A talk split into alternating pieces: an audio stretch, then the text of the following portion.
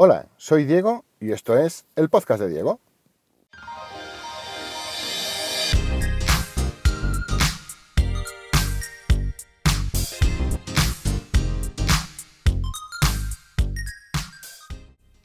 Hoy quiero empezar este podcast dándote las gracias. Bueno, dando las gracias a todos y a todas las que habéis perdido un ratito de vuestra vida en ir a puntuar este podcast y en dejar una reseña.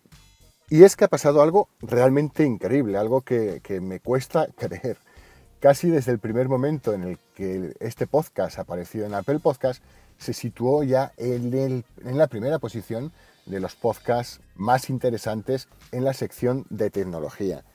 Pero es que es más, ahora mismo, y te estoy grabando este podcast el viernes, lo subiré luego el lunes, pero lo estoy grabando el viernes, en estos momentos, si entras en Apple Podcast y vas a la portada, vemos que el podcast de Diego está en quinta posición, ya no solo de la sección de tecnología, sino de todas las secciones.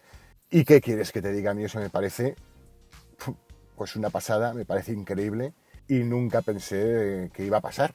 Y todo esto os lo debo a vosotros. Porque un podcast, si no tiene escuchas, si no tiene interacción, si no hay puntuaciones, si no hay suscriptores, si no hay personas que comenten o que dejen una reseña, si no hay eso, el podcast no existe.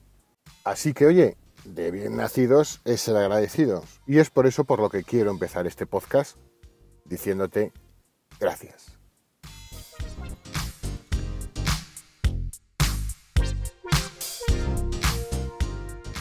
Bueno, y dicho esto, vamos con el tema de hoy. Hoy te quiero hablar del que yo creo que va a ser el servicio estrella de Apple durante los próximos años.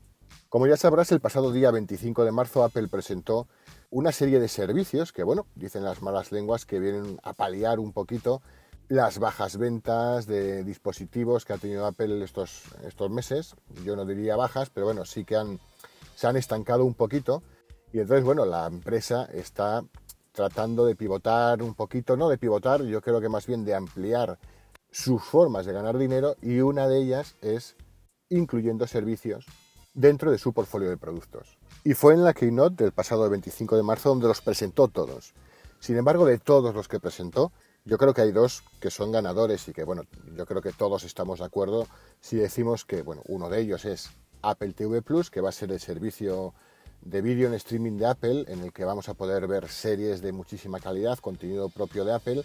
Está muy claro que Apple eh, está poniendo un empeño enorme en este servicio y bueno, lo pudimos ver cuando vimos subir al escenario a un elenco de actores, directores, bueno, eh, realmente increíble y con los que Apple dejaba claro que no ha escatimado en dinero. O sea, se han gastado cientos de millones de dólares en, traernos, yo creo que hoy lo que ellos creen que es lo mejor de lo mejor del panorama audiovisual actual. Sin embargo, lo que sorprendió a muchos, bueno, a muchos no sé, a mí por lo menos me sorprendió bastante, fue el anuncio de Apple Arcade.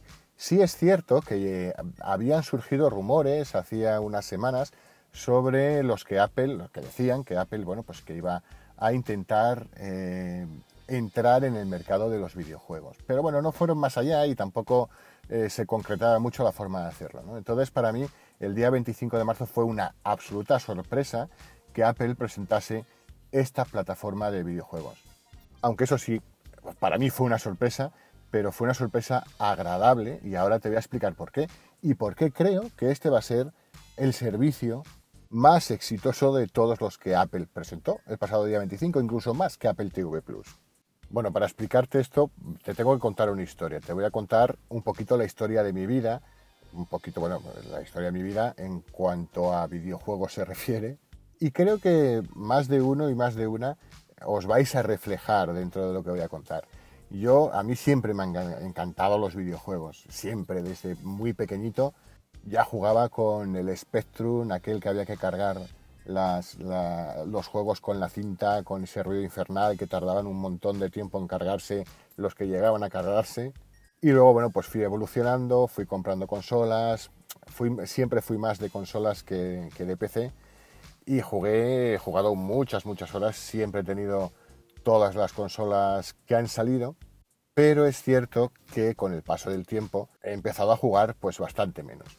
Y esto es muy sencillo, esto es una ley de vida y es que, bueno, pues con el paso del tiempo te vas haciendo mayor, van llegando las responsabilidades, tienes pareja, tienes hijos, tienes trabajo, en fin, tienes eh, un montón de cosas que hacer y muy poquito tiempo para jugar. Pero a pesar de ello, sigues amando los videojuegos. Eso es lo que a mí me pasa. Yo echo mucho, mucho de menos poder sentarme una tarde entera delante de mi sofá, delante de la televisión y enchufar mi consola y ponerme a jugar. Pero ponerme a jugar, no ponerme a jugar 10 minutos, sino estar pues varias horas jugando y adentrándome y pudiendo meterme en la historia de un juego de verdad. Pues oye, mira, eh, evidentemente no puedo estar como cuando era un adolescente tanto tiempo jugando a la consola o sentarme y, y, disponer de una habitación y de una televisión para mí solo. Y puede que por eso haya cambiado la plataforma en la que juego. Sigo teniendo consola, sigo jugando a la consola, pero solo cuando se me permite, cuando, cuando puedo hacerlo. Pero sin embargo, hay un dispositivo o varios dispositivos que siempre tengo a mano y con los que puedo jugar sin molestar a nadie. Te estoy hablando del iPhone y te estoy hablando sobre todo, en mi caso, del iPad. Cada día suelo acabar, suelo terminar mi jornada laboral y lo primero que suelo hacer porque me relaja y porque me ayuda a desestresarme un poquito es cambiar el modo del iPad. Pasamos de, usar el iPad como una herramienta de trabajo y paso a usarlo como una herramienta de diversión. Y me pongo a jugar, cojo el, Gamepad, el Nimbus, y juego, juego a los videojuegos que tengo descargados. Aunque eso sí, es cierto, hay que buscar con bastante profundidad videojuegos a los que se pueda jugar o a los que realmente merezca la pena jugar, ¿no? que tengan esa historia de fondo y que estén muy bien desarrollados. Y a mí pues no me gustan los juegos con compras integradas ni, ni nada de esto. Yo prefiero pagar un juego completo y jugarlo y disfrutarlo y, bueno, pues eh, no tener que seguir pagando para poder avanzar, porque estos juegos son todos juegos que están pensados para eso exactamente, ¿no? Para sacarte el dinero o para, o para desesperarte a la hora de jugar. Entonces a mí me gusta jugar a los videojuegos tradicionales, que aunque tenga que pagar los euros que sean, pues bueno, pues los tengo ahí y los puedo jugar cuando quiera y avanzo porque yo soy bueno, no porque pague más. Y esto es precisamente lo que creo que tiene de muy bueno Apple Arcade. Apple Arcade te va a facilitar el encontrar ese tipo de, juegos. De hecho, se supone que todos los juegos de Apple Arcade están supervisados por Apple y son juegos reales, juegos completos, juegos con una historia y juegos de mucha calidad. Porque todos los juegos que estén en el Apple Arcade han tenido que pasar por el filtro de Apple. De hecho, a muchos desarrolladores los está ayudando la propia Apple a terminar con sus desarrollos si los juegos o la idea que tienen es lo suficientemente buena o Apple cree que es lo suficientemente buena como para estar dentro del servicio de Apple Arcade. Por lo tanto, a mí me va a facilitar la vida, me va a facilitar la vida mucho, yo me voy a olvidar de, estar buscando videojuegos, simplemente pagaré mi cuota mensual y tendré acceso, pues en principio habrá 100 juegos, pero se irán aumentando cada vez más y habrá juegos pues de todas clases, me imagino, habrá juegos deportivos, de carreras, habrá, habrá juegos de disparos, habrá, bueno, pues, pues un poquito de todo, me imagino que para satisfacer a, todas, a, todos los gustos, ¿no? Mira, hay una cosa clara. El parque de posibles clientes para Apple Arcade es impresionante. ¿Por qué? Porque cada persona que tenga un dispositivo iOS, cada persona que tenga un iPhone, que tenga un iPad, cada persona que tenga un Apple TV, son posibles clientes de Apple Arcade, porque además lo van a tener muy muy a mano. Es distinto al caso del Apple TV Plus, ¿no? En Apple TV Plus pues tenemos mucha competencia, o Apple tendrá mucha competencia pues con Netflix, con, con HBO, incluso bueno pues con Disney Plus, que, que va a salir también por, por, esas fechas más o menos, ¿no? Y la gente usa su televisor inteligente o su set-top box o lo que tengan para, para acceder a ese servicio. Lo que te quiero decir con esto es que la gente va a tener que ir a buscar a posta a Apple TV Plus para apuntarse. Sin embargo, Apple Arcade lo van a tener muy a mano, porque ya solo el parque de dispositivos que se tiene es, realmente inmenso. Y la cantidad de, de, gente que le gusta jugar con su iPhone y con su iPad y que están demandando este tipo de juegos, juegos de calidad, juegos completos y con historia, es realmente inmensa. Bueno, es evidente que va a haber muchos factores que influirán en el gran éxito o en el fracaso de Apple Arcade, pero estoy seguro de que Apple los ha tenido ya todos muy en cuenta. Por un lado está su precio.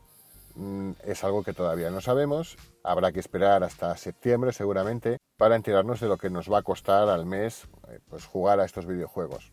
La lógica comercial nos dice que puede estar en 9,99, ¿no? 9,95, algo que roce la barrera psicológica de los 10 euros. Pero bueno, pues eh, veremos a ver. Yo creo que podría llegar a pagar ese dinero si los juegos que me encuentro dentro, pues hombre, son realmente de, mucha calidad. Cosa que la, verdad es que no tengo duda. ¿eh? Estoy muy seguro de que los juegos, por lo menos los juegos de inicio, van a ser juegazos. Luego también cabe la posibilidad, y esto ya es una lucubración mía, de que bueno, pues Apple aproveche los distintos servicios y pueda hacer packs mm, de, servicios pues al estilo de Amazon Prime, ¿no? Que bueno, diga, oye, si te apuntas a Apple Arcade, pues te costará 10 euros, pero si te apuntas además de Apple Arcade, Apple TV Plus, pues mira, en vez de 20, que es lo que te íbamos a cobrar, pues te cobramos 16 o 15 hay gente que dice, ah, pero es que claro, no va a estar el FIFA, ni va a estar, bueno, pues por supuesto que no va a estar el FIFA, ni por supuesto que no, van a estar las grandes franquicias, porque las grandes franquicias serán aprovechadas por los creadores de las grandes franquicias, ¿no?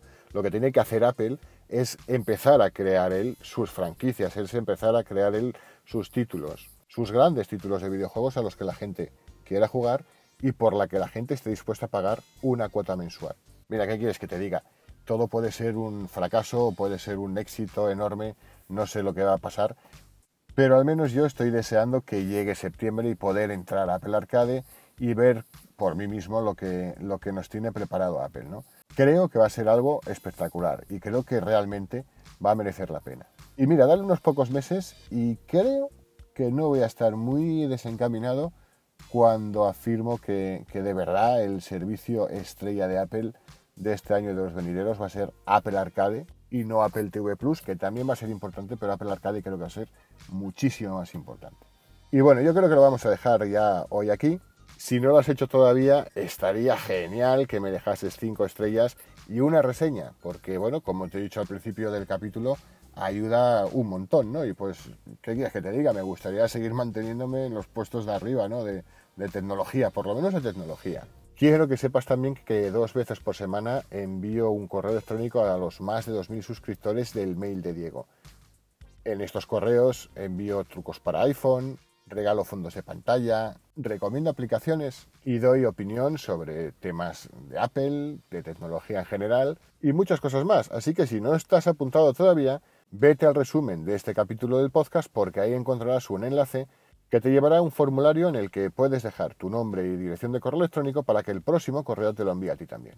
El próximo lunes tendrás un nuevo episodio del podcast de Diego, a no ser que ocurra algo o que me dé un arrebato y grabe uno primero. Pero bueno, hasta entonces, que pases una gran semana. Bye.